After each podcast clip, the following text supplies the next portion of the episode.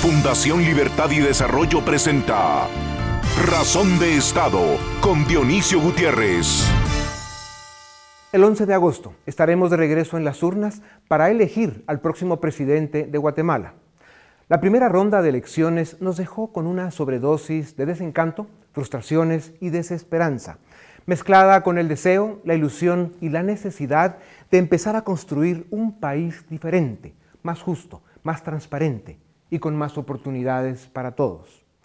En cualquier nación civilizada, un proceso electoral se celebra como una fiesta cívica, llena de oportunidades y promesas que se harán realidad.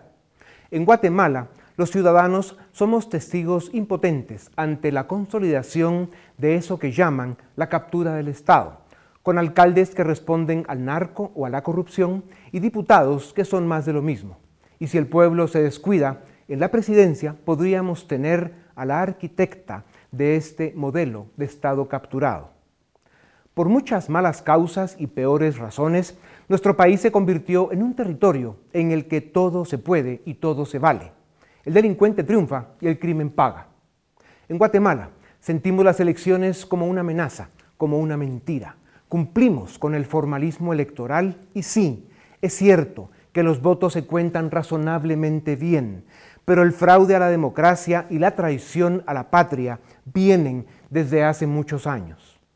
La realidad es que para los guatemaltecos sus elecciones se convirtieron en un frívolo trámite en el que cambian de manos los gobiernos municipales, el Congreso y la Presidencia, y pasan con demasiada frecuencia y creciente cantidad de unos funcionarios narcos, delincuentes o incapaces, o las tres gracias al mismo tiempo, a otros que reelectos o nuevos llegan para seguir en lo mismo.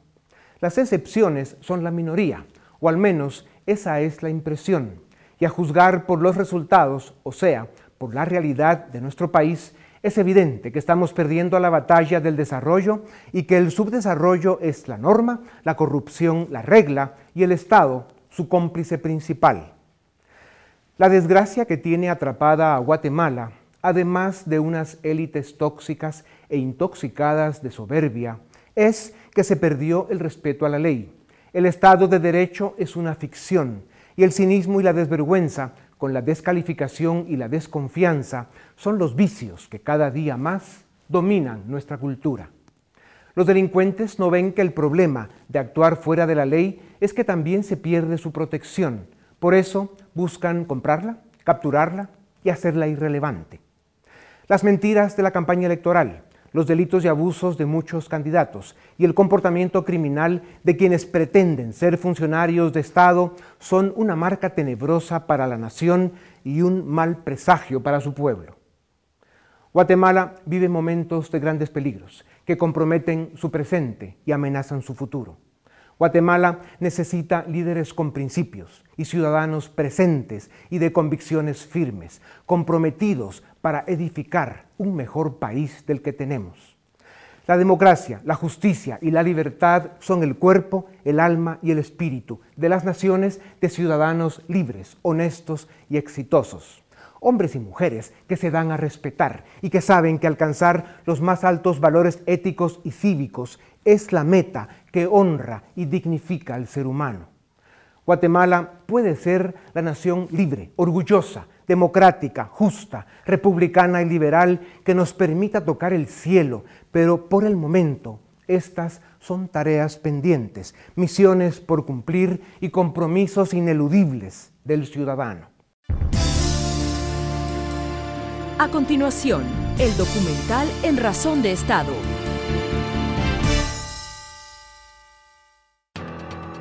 Los tres ganadores de las elecciones del 16 de junio fueron Alejandro Yamatei, Edmond Mulet y Telma Cabrera. Yamatei consiguió pasar a segunda vuelta al obtener el 14% de los votos. Su crecimiento respecto de la elección de 2015 fue de un 90% o casi 300 mil votos a pesar de competir con 18 candidatos. A partir del 17 de junio, el doctor Yamatei enfrenta a Sandra Torres y a su temible maquinaria política, la cual ha demostrado no tener límites ni escrúpulos cuando se trata de ganar. Las encuestas publicadas antes de la primera vuelta electoral daban como vencedor el 11 de agosto a Alejandro Yamatei.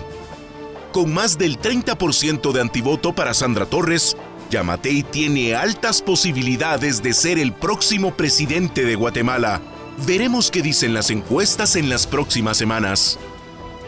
Los ciudadanos esperan una campaña de segunda vuelta limpia, de altura y de propuesta. Veremos también si esto es posible con el comportamiento demostrado por Sandra Torres en el pasado. Edmond Mulet es una de las dos sorpresas de esta elección. Su campaña fue una de las más cortas y austeras que se haya visto desde la apertura democrática. Su prestigio internacional y su comportamiento de estadista despertaron el entusiasmo de casi medio millón de guatemaltecos. Sin duda alguna, Edmond Mulet puede ser el candidato puntero en las elecciones de 2023.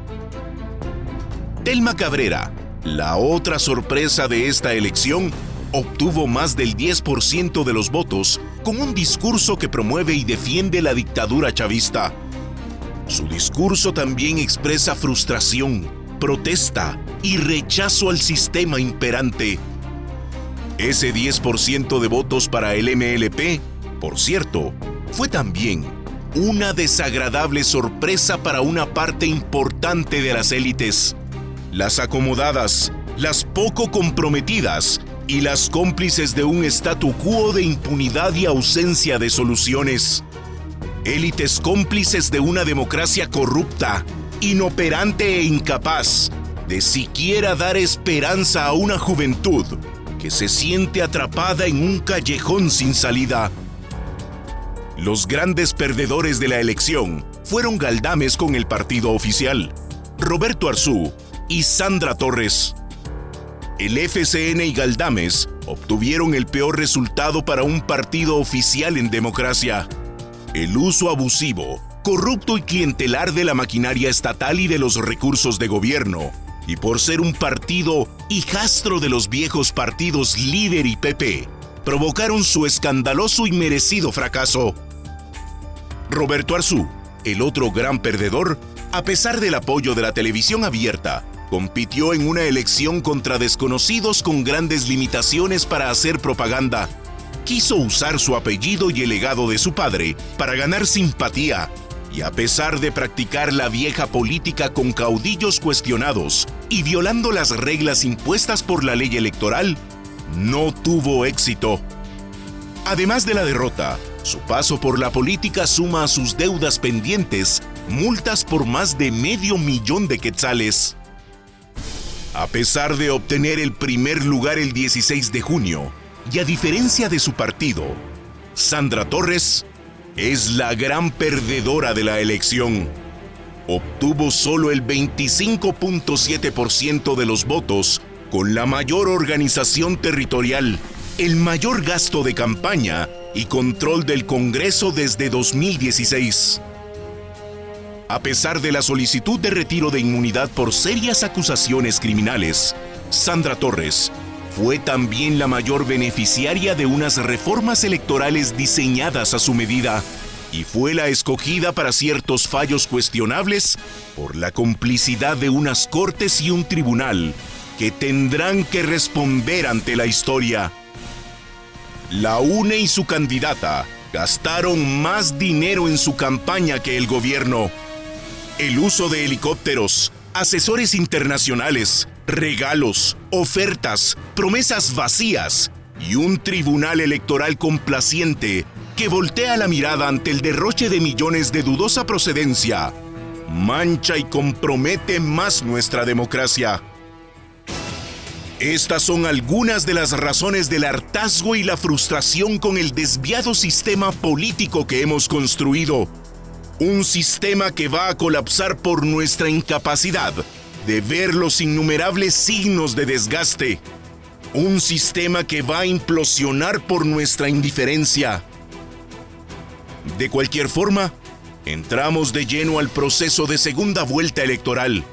Y a pesar de todo, los ciudadanos debemos vigilar y exigir una campaña limpia y sin maquinarias anónimas y cobardes de confrontación y destrucción. Los guatemaltecos tenemos tareas extraordinarias pendientes. Necesitamos y debemos sanar heridas, acabar con los prejuicios y la descalificación y buscar consensos mínimos para construir una verdadera democracia republicana y liberal, el único sistema político que ha demostrado desarrollar y engrandecer naciones a través de la historia de la humanidad. A continuación, una entrevista exclusiva en Razón de Estado. Bienvenidos, esto es Razón de Estado. Tenemos el gusto de tener como invitado en esta oportunidad al ex candidato presidencial del partido Creo, Julio Héctor Estrada. Él, eh, como ustedes saben, es economista, eh, tiene una maestría en la Escuela de Negocios francesa INSEAD, fue director de Pronacon y fue ministro de Finanzas. Pero lo importante es que fue candidato a la presidencia de su país. Julio Héctor, bienvenido a Razón de Estado.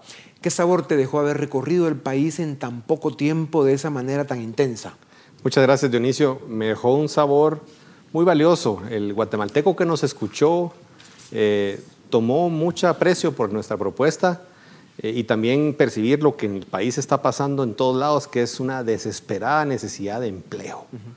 Eh, la gente tiene, no quiere nada regalado, la gente no quiere dádivas, no quiere programas eh, obviamente hay necesidades de salud y educación importantes, pero sobre todo el guatemalteco lo que está buscando es una oportunidad de trabajar. Desde los más jóvenes hasta los más mayores, lo que dicen es cómo podemos conseguir trabajo. Eh, y realmente creo que el país se tiene que alinear alrededor de eso. Tiene que haber un gran movimiento nacional, eh, tiene que haber un, un, un movimiento que nos lleve precisamente a todos a pensar cómo generamos más oportunidades, porque realmente la situación del guatemalteco es desesperante. Julio Doctor, fuiste una candidatura fresca, creo que el más joven entre todos los candidatos. el más joven. El, otro montón de candidatos son un montón de viejos. Eh, y eso pues tiene un significado importante. El, 75% de chapines están abajo de los 35 años. Eh, fue una elección compleja, eh, con, con, grandes dificultades, poco financiamiento. Eh, en el caso de Creo, ustedes que entendemos que sí reportaron todo el dinero que gastaron, eh, casi pareciera que gastaron más que la UNE o que FCN, que fueron los dos partidos que como siempre de forma abusiva y corrupta se exceden, atropellan y violan todas las reglas que pueden. ¿Cuál es tu sensación de esa dinámica que hubo en la campaña respecto al uso de recursos? Bueno, lo que vimos nosotros es una presencia en el interior inmensa por parte de los partidos que mencionas, algunos otros también, el partido Vamos, el partido eh, el PES, Prosperidad Ciudadana, el mismo UCN, una fuerza inmensa en el interior. Y luego vemos los informes de financiamiento y no, no coinciden en los ingresos ni en los informes de gasto. Y tú que eres una persona experta en números, fuiste ministro de Finanzas, eres economista con una maestría además en negocios, o sea, tienes claro de que ahí hay gato encerrado. Yo lo que veo es que cualquier guatemalteco puede ver que no cuadra.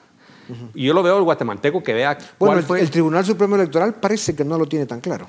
Pero yo le digo al guatemalteco que lo vea en qué vieron ellos en las calles, sobre todo en el interior del país. Es muy, la ciudad de Guatemala es más controlada, ahí estábamos todos haciendo campaña, pero en el interior del país cualquiera se puede dar cuenta quién puso más vallas, quién puso más postes, quién pintó más eh, paredes, eh, quiénes estaban involucrados también en hacer más eventos. Eh, regalar más cosas. Y la UNE y FCN brillaron por, por esos excesos. Sí, y claramente no cuadra con los informes de gasto. Y, pero también, inicio, inclusive partidos pequeños. Hay partidos pequeños que presentan gastos cero. Sí, pues claro. Y yo digo, nadie gastó cero. Yo vi a todos presentes en, todos los departamentos. Eso se llama la narcopolítica. Eh, Julio Héctor, la ley electoral y partidos políticos claramente terminó diseñada para beneficiar a los candidatos o a la candidata más conocida y creo que al final las pruebas lo confirman. Em, fueron las Cortes y terminamos en un proceso judicializado, pero fueron las Cortes las que terminaron decidiendo quiénes participaban y quiénes no. Además, con, con terribles contradicciones que, ojalá eh, en el futuro próximo se aclaren.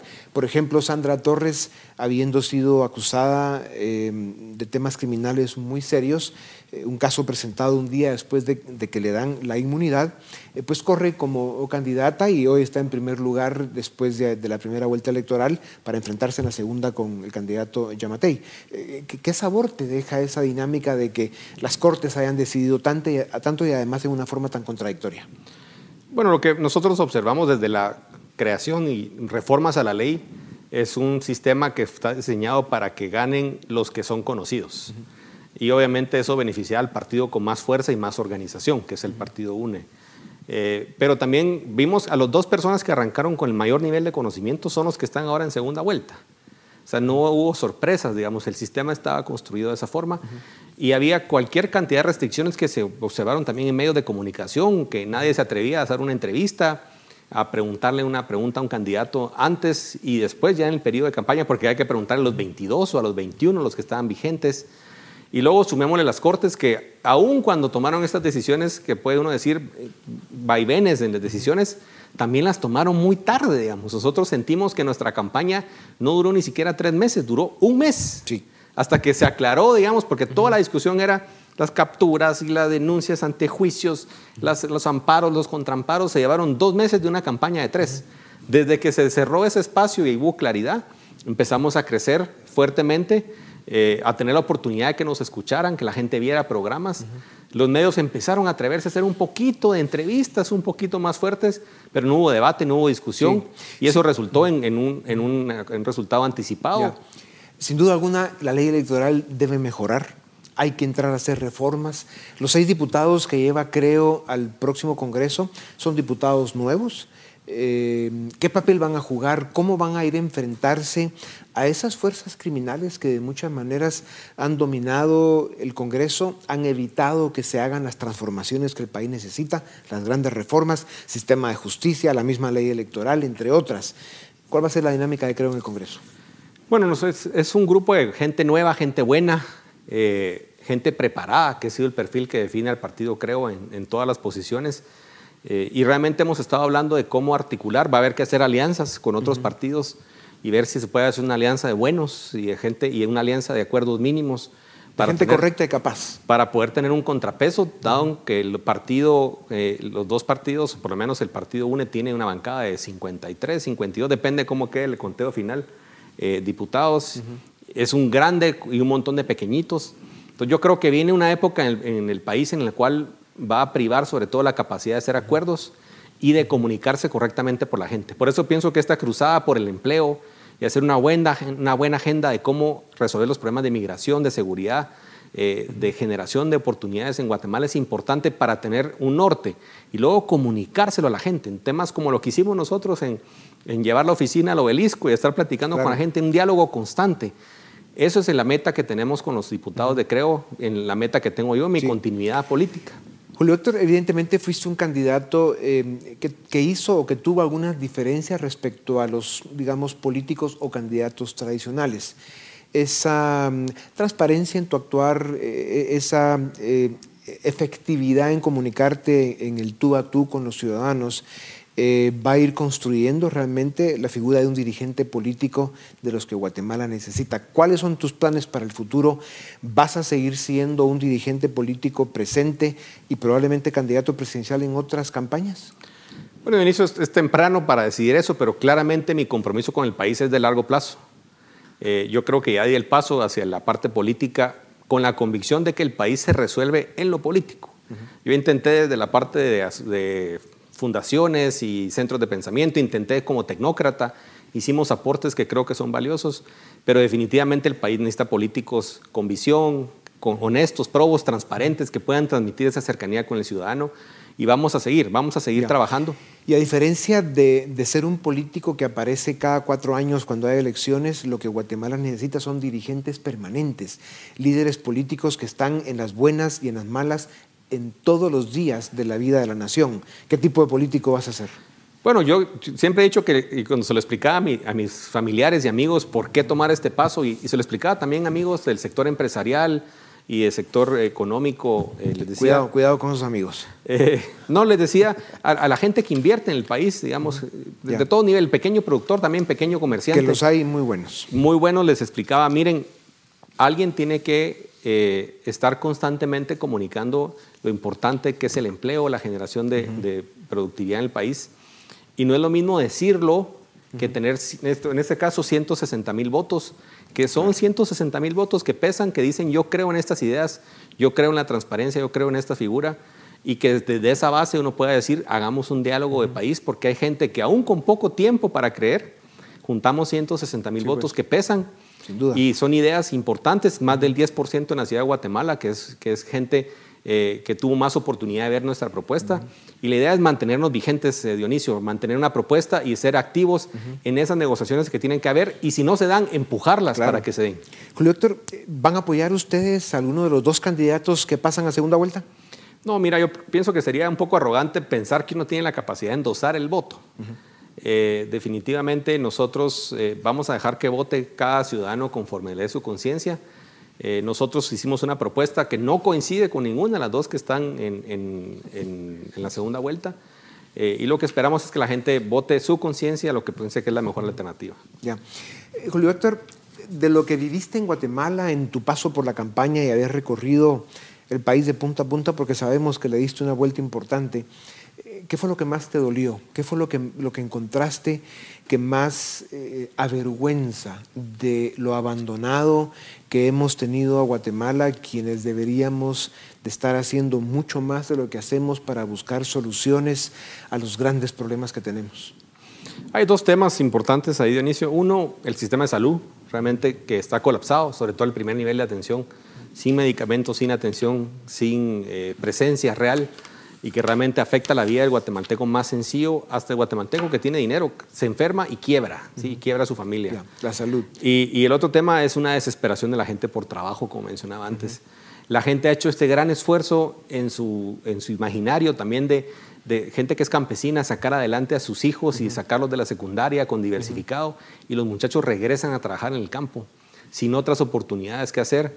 Muchísimo joven sin trabajo y muchísima gente con esa sensación muy interesante de discriminación que dicen, ya tengo 46 años, 48 años, ya no encuentro trabajo porque no me dan ni entrevistas. Pues. Y esa sensación de injusticia muy grande y de falta de oportunidades. De ahí puede venir en alguna medida el voto que vimos para el MLP y la candidata Telma Cabrera. No es un voto de protesta, de rechazo, un voto antisistema que básicamente da ese mensaje. Verá un país, una democracia que no está respondiendo a sus expectativas, ni siquiera dando la oportunidad de que resuelvan sus problemas.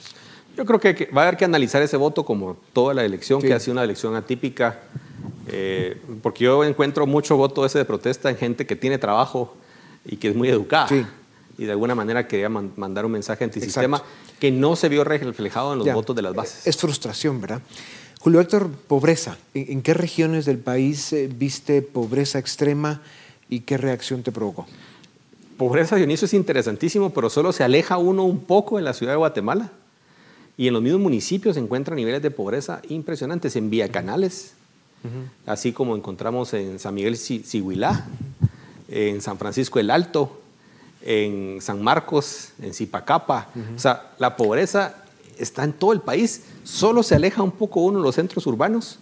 Eh, y en el mismo departamento de Guatemala encuentra niveles de pobreza muy alarmantes. Pobreza y pobreza extrema, ¿no? Que es aún Pobreza extrema. Habría que llevar a algunos miembros de la élite económica ahí porque no lo creen, ¿verdad? Y cuando lo ven en, en, papeles dicen eso es muy pesimista, como que si el problema fuera de pesimismo u optimismo, cuando realmente son datos que reflejan una realidad terrible que nos va a terminar estallando en la cara. Eh, Julio Héctor, el, plan de gobierno que ustedes planteaban eh, tenía una, eh, digamos, un capítulo muy importante sobre el crear condiciones para crecimiento económico, lograr certeza jurídica y tener creatividad realmente para acelerar la economía. Sí, definitivamente una parte importante de nuestra propuesta era generarle más ingresos a los guatemaltecos a nivel de micro y pequeña empresa, cómo generar crédito, facilitación, asistencia técnica, desentrampar muchos recursos de la administración pública que están sin usar en el Ministerio de Economía, en el mismo INTECAP, cómo ponerlos a funcionar y a trabajar. Otra parte para empresas medianas y, clusters, digamos, de empresas e industrias, facilitación, sentarnos 500 empresas en, una mesa, dos, cuatro meses, y decirles cómo duplican sus planes de inversión los próximos cuatro años. Y luego hacer no una, dos, sino 150 medidas de aceleración.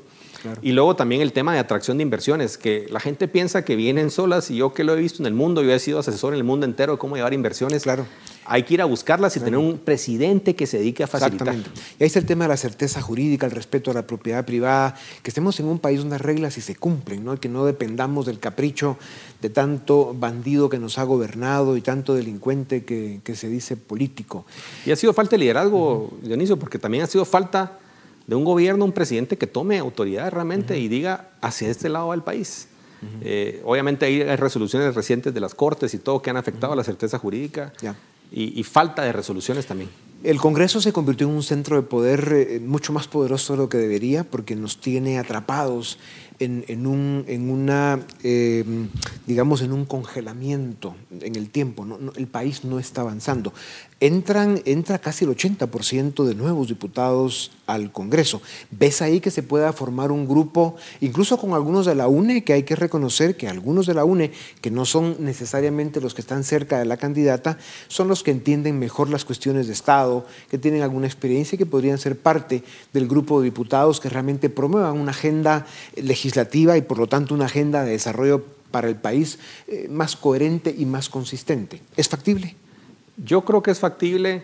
Yo les pediría enconadamente como guatemalteco que lo hagamos, que hagamos una agenda mínima de cosas que tienen que salir adelante, que sea quien sea quien gane, no comiencen torpedeando a quien está en el gobierno, que hay que hacer que el país camine otra vez y dar mensajes de funcionalidad. Si no, la gente piensa que existe una bomba social que un día va a explotar y no pasa, no hay un día que hagas ¡pum!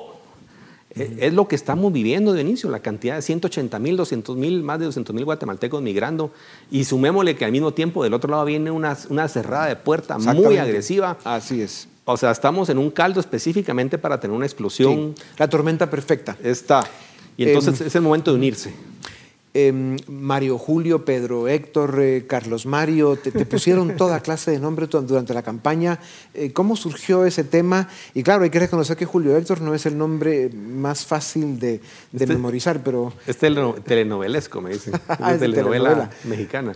Eh, bueno, creo que una de nuestras diputadas, la famosa Lady Tacones también. Que ah, bueno, sí, es otra leyenda de la Otra leyenda en, en los tweets. Eh, se confundió y puso Luis Héctor y dice, tu diputado no sabe tu nombre, empezó la, empezó la broma. Pero como es el mundo de las redes hoy en día, atención y todo, y al final para contribuyendo a que más gente sepa. Y esperábamos que más gente haya llegado a conocer nuestras propuestas. Hasta en las inolvidables eh, te vimos ahí con el nombre cambiado, que lo hicieron con, con, la gracia y el talento que ahí manejan. Pero en todo caso, Julio Héctor, Qué, privilegio poder tener esta plática eh, ya como ex candidato. Eh, no lo pudimos hacer antes porque no nos metimos en el juego de entrevistar a 19 candidatos, eh, muchos de ellos impresentables, con quien si en todo caso hubieran aceptado venir a esta tribuna, hubiéramos tenido un debate muy conflictivo. Pero en todo caso, deseamos de verdad que Guatemala vea cada vez más dirigentes políticos como tú que se presentan con la frente en alto y con el deseo de cambiar Guatemala. Eso es lo que nuestro país necesita. Gracias, Dionisio. Realmente fue lo que tratamos de transmitir, una campaña honesta, muy cercana a la gente, en una conversación transparente y directa con las personas, sin filtros, sin moderadores, eh, platicando con la gente y demostrándole que lo que queremos es mejorar el país. Y si hemos dejado algo para esta campaña es demostrar que gente profesional, con un desempeño profesional importante. En mi caso, el caso de mi candidata a vicepresidente, gente que ha tenido una trayectoria muy exitosa a nivel personal. Yo lo que le digo a los guatemaltecos es que Guatemala vale la pena, realmente vale la pena y hay que seguir luchando y vamos a encontrar el camino. Yo creo que más gente buena participa, vamos a tener mejores resultados. Pues ojalá eh, muchos más jóvenes de tu generación sigan tus pasos de entrar a la política y, jugar eh, en las grandes ligas, que es como el país lo necesita. Muchas gracias y con ustedes volvemos en un momento para seguir en Razón de Estado. A continuación, el debate en Razón de Estado. Iniciamos el debate en Razón de Estado. Hoy tenemos a dos diputados electos, a Cristian Álvarez del Partido Creo y a Lucrecia Hernández Mac del Partido Semilla, para hablar sobre el próximo Congreso. Bienvenidos ambos. Buenas noches. Em, empecemos contigo, Lucrecia. ¿Cómo enfrentar el reto de llegar al Congreso cuando se sabe que en el Congreso se compran voluntades con dinero, cuando pareciera, que el crimen organizado ha tomado control del Congreso. ¿Cómo piensan ustedes afrontar ese reto? Sí, bueno, primero que todo, nosotros tenemos una legitimidad que nos ha dado el partido en el momento en que fuimos nominados por un partido sin pagar casillas. Eh, no tuvimos financistas grandes en la campaña. Entonces, como bancada, no tenemos compromisos con ninguna otra persona más que con la gente que votó y confió en nosotros. Esa es una primera, digamos, legitimidad que tenemos como bancada. De ahí somos siete, una bancada de siete personas, eh, compuesta por personas profesionales con conocimiento, digamos, de leyes, temas sociales, políticos, etcétera. Y tenemos una agenda legislativa que ya hemos eh, trabajado para poder impulsarla adentro del Congreso. Sabemos que, por ejemplo, mientras los planes de gobierno del Ejecutivo dependen mucho del presupuesto, en el caso de las agendas legislativas depende mucho del tamaño de la bancada, la, disciplina de la bancada, pero también la capacidad de tender puentes, de generar acuerdos y alianzas alrededor de ciertos temas. Entonces, nosotros como bancada Semilla estamos ya haciendo un análisis de cómo quedó configurado el Congreso. Vemos una bancada fuerte por parte de la UNE y de ahí un poco más atrás eh, viene Vamos y de ahí las demás bancadas son más o menos del tamaño de... también logró. También logró. Y de ahí las demás bancadas son de entre 8, 7, 6, 1, ¿verdad? Eh, para abajo y tenemos que hacer una, un mapeo justamente de esas bancadas con quienes se compartan los temas y los intereses nacionales eh, y con quienes podamos mover justamente. Cristian, la misma pregunta. Pasión. La respuesta es pasión por lo que haces y la pasión tiene dos componentes importantes ideas claras y el corazón bien puesto. Pero a ver, la pasión alcanza para enfrentar todas estas dinámicas terribles que se dan en el Congreso. Porque cuando tú haces algo por pasión y tener las ideas claras, es decir, el corazón bien puesto, sabes que no le puedes fallar a la gente que te ha votado. Y lo primero que uno tiene que hacer antes de ponerse a pensar en agendas legislativas y en acuerdos es en el comportamiento que va a tener tu bancada. Por ejemplo, es de vital importancia dar el ejemplo. Paso uno, tú tenés que decir quiénes van a ser la gente que está a tu alrededor. Es decir, te van a dar, digamos, te van a dar eh, recurso humano el Congreso, quiénes van a ser tus asesores. Y toda esa gente que te da el Congreso y que tú llevas como tus asesores tiene que estar a la vista pública y al servicio para empezar a combatir de entrada las plazas fantasmas dentro del Congreso. Y eso te va a permitir una cosa muy importante, que cuando vengan otros partidos a que tengan malas prácticas, tú les puedas decir con legitimidad que te la has ganado en el ejercicio de tu puesto, porque al final todos los que están ahí electos tienen legitimidad. Es decir, llegaron por el voto popular. Y entonces tú ahí lo que tienes que hacer es marcar una diferencia de los que llegan por el voto popular de alguna manera comprada y los que llegan con las ideas y el corazón bien puesto. Entonces ahí veo yo una gran importancia en desde los primeros días empezar a marcar honestidad, empezar a marcar transparencia y empezar a marcar que tus ideas van a ir de acuerdo a cierta línea de trabajo del partido. Bueno, nosotros sí tenemos una agenda legislativa ya definida, una agenda legislativa que consensuamos entre los diferentes listados de, de Movimiento Semilla. Eh, esta agenda legislativa está basada en las tres R's. Primero, rescatar el Estado, que incluye rescatar el Congreso. Segundo, es reconstruir las instituciones públicas. Y tercero, es responder a la población. Dentro de ese rescate del Congreso, nosotros como bancada Semilla vamos a tener un código de ética al que nos vamos a suscribir quienes somos parte de la bancada. También vamos a eh, impulsar un código de ética parlamentaria y también eh, estamos proponiendo tener una bancada móvil para poder fortalecer esa relación entre población, sociedad y sus congresistas y también una plataforma que nos permita hacer una rendición de cuentas, pero también tomar retroalimentación de la población. Y solamente para terminar esto, ¿por qué lo digo? Porque los temas, especialmente los temas duros, como por ejemplo la ley electoral de partidos políticos, ¿Y qué vamos a hablar un la, de eso? la ley de servicio civil, ese tipo de temas, la ley de aguas, son temas que no basta como verlos entre bancadas son temas que necesitan un acompañamiento de la ciudadanía, de organizaciones sociales, de movimientos, de ONGs, para poder impulsarlos. O sea, tiene que haber un, eh, como les dijera yo, una voluntad popular, así como una voluntad parlamentaria. Y antes de hablar de agendas, hablemos un poco de esa dinámica que se da en el Congreso. Por ejemplo, sabemos de reuniones que se dan eh, fuera del Congreso, por ejemplo, entre bancadas, a espaldas de la población y que no se sabe realmente qué se habla ahí, simplemente se llevan acuerdos y se, básicamente se impulsa dentro del Congreso. Otra práctica terrible es eh, las reuniones del presidente con jefes de bancada, que también suceden a puerta cerrada. ¿Van a ustedes a, denunciar ese tipo de prácticas o van a participar de ellas? Fíjate que el tema es, aparte de denunciar, porque denunciarlas es, pues, se denuncian. Y eso lo denuncia todo el mundo, todo el mundo sabe que ven los carros afuera y se juntan. Yo creo que lo más importante es regresar a el hemiciclo, es decir, regresar a que la política se juegue sobre la mesa.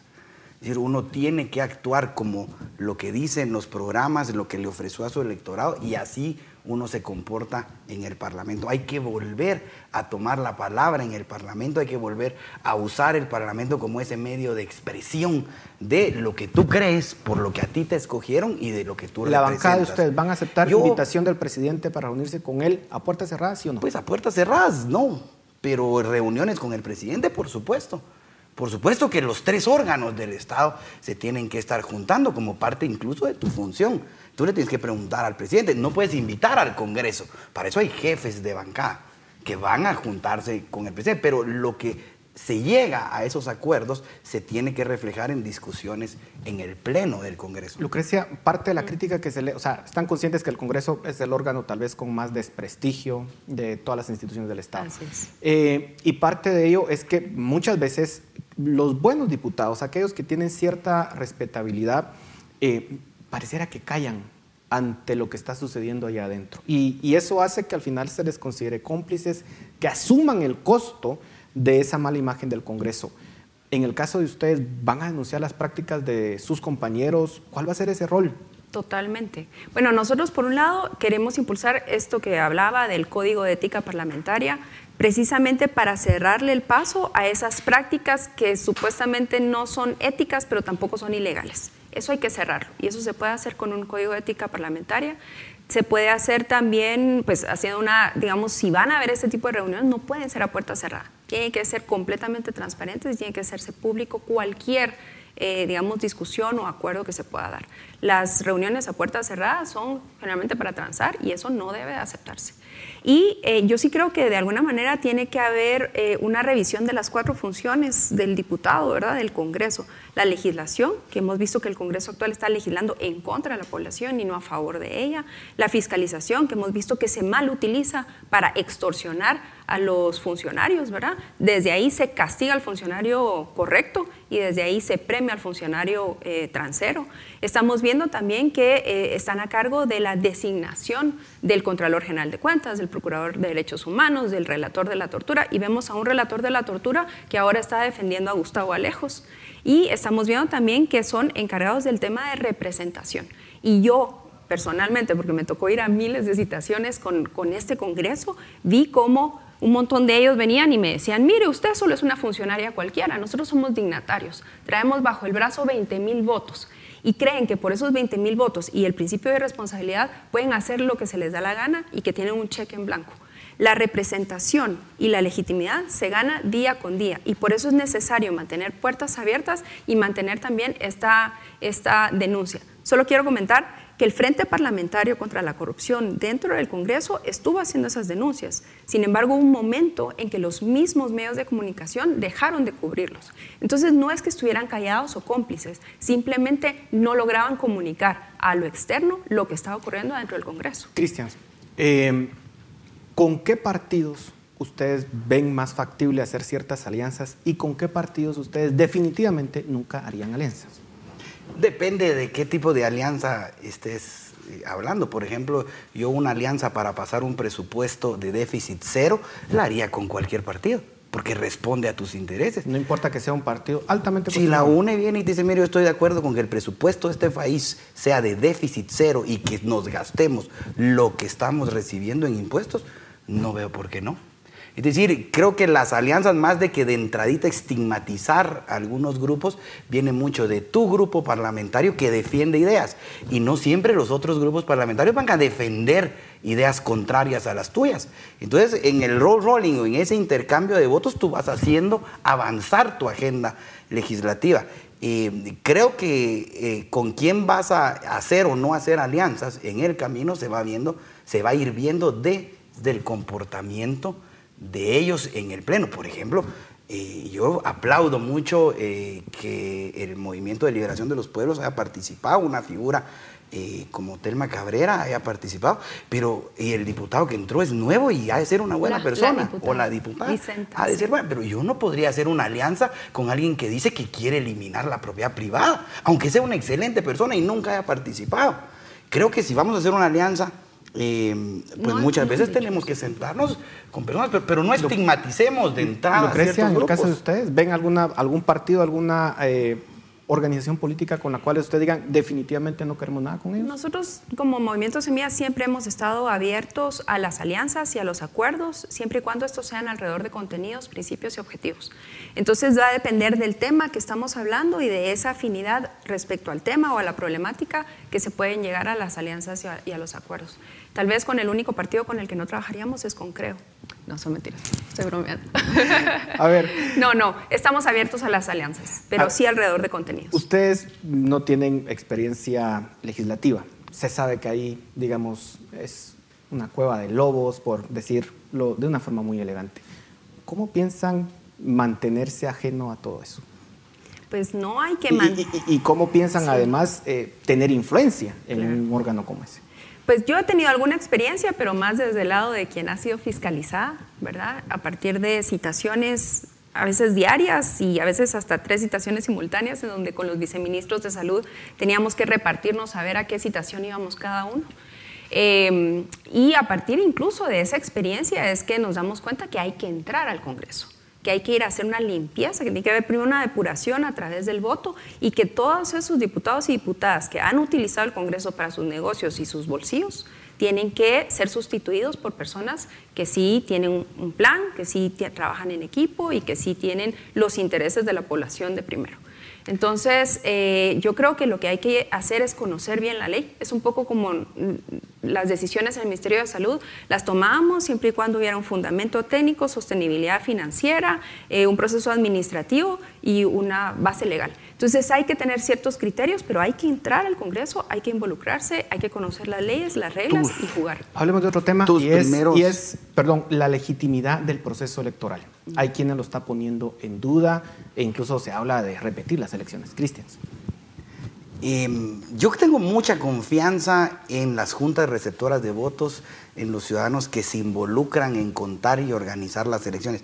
Ojo que hay que entender que en el proceso electoral las juntas receptoras de votos, tanto, digamos, desde el que recibe el voto hasta la departamental, eh, son bastante ajenas al Tribunal Supremo Electoral.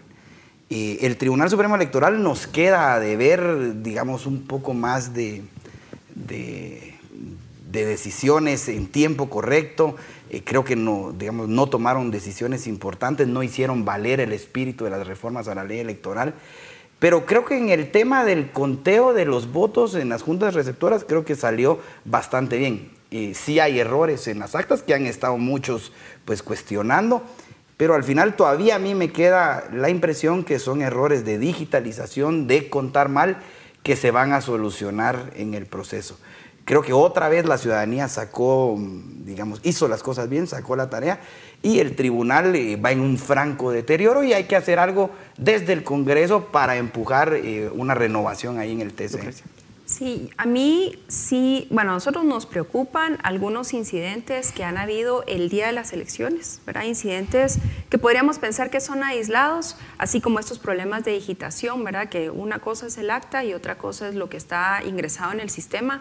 Esas son inconsistencias que tienen que revisarse. No parece que haya una dedicatoria, no pareciera que hay, digamos, un plan de fraude en general, pero de todos modos hay que, el, el Tribunal Supremo Electoral está llamado a hacer una revisión de todo eso. A mí, sin embargo, lo que más me preocupa no es lo que ha ocurrido el día de las elecciones, sino todo lo que ha ocurrido durante la campaña. Desde que el Tribunal Supremo Electoral no fue capaz de, no inscribir a los tránsfugas y permitió que tránsfugas e incluso personas condenadas por narcotráfico estuvieran en las papeletas.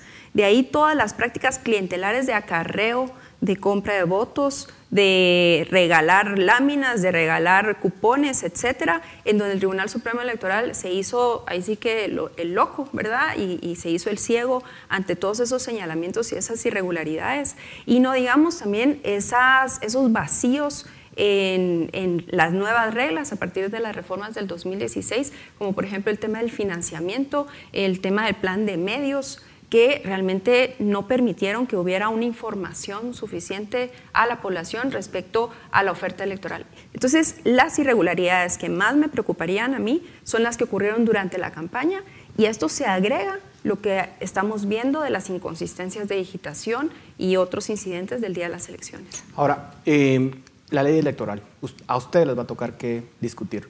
¿Cuáles son los cambios que ustedes van a impulsar? Creo que es el principal, la principal discusión digamos, de la siguiente legislatura. Si no logras hacer cambios interesantes a la ley, pues vamos a seguir con lo mismo. Te diría que tiene que haber, en esencia, tienen que haber distritos más pequeños. Difícil porque no es en la ley electoral, pero tenemos que votar por distritos más pequeños. Es decir, tenemos que hacer más barato que alguien bueno sea electo. Entonces, cuando tú tenés distritos más pequeños, una buena persona que ha hecho servicio en su comunidad, que es conocido, tiene muchas más posibilidades de llegar invirtiendo Ese es uno. menos. Ahora, ese es uno. Creo yo que es. es. ¿Pensarían ustedes en seguir con la limitación, por ejemplo, a la campaña electoral como fue en esta ocasión o quieren hacer alguna modificación? Hay que Digamos, eso resultó siendo un verdadero desastre. ¿Cuál cosa, perdón? Y, la limitación a la campaña electoral en términos de... el plan de medios. En el plan de medios. Si seguís con eso, lo que vamos a tener son tres o cuatro partidos, digamos, tipo la UNE. Pues. Yo lo que siento es que los distritos electorales va a estar muy difícil hacerlos más pequeños porque eh, ya eh, tuvieron una, un fallo negativo por parte de la Corte Constitucional. Eso está complicado. Lo que sí hay que ver son varias cosas. O sea, estamos hablando no solo de la cuestión electoral, sino también del sistema de partidos políticos. Necesitamos una reforma a la ley electoral en donde eh, haya un aumento en la democracia interna de los partidos políticos. Porque lo que estamos viendo es que tenemos todavía partidos que son eh, propiedad de alguien. Sabemos de los partidos como el partido de fulanito de tal, el partido de sutanita, no el partido que postula a alguien o a otro. Entonces, hay una necesidad de fortalecer la democracia interna, el financiamiento a lo interno de los partidos políticos, además de todo el proceso electoral, en donde definitivamente el Tribunal Supremo Electoral no puede solamente pagarle el 20% de pauta a los medios de comunicación porque no se inscriben y, tenemos un plan de medios. Y seguramente los vamos a invitar para discutir en detalle ese tipo de propuestas, pero se nos terminó el tiempo. Muchísimas gracias por eh, haber estado en esta ocasión en Razón de Estado y muchos éxitos en este nuevo reto que están asumiendo. A ustedes, muchas gracias por su atención. Nos vemos a la próxima. Razón de Estado con Dionisio Gutiérrez es una producción de Fundación Libertad y Desarrollo.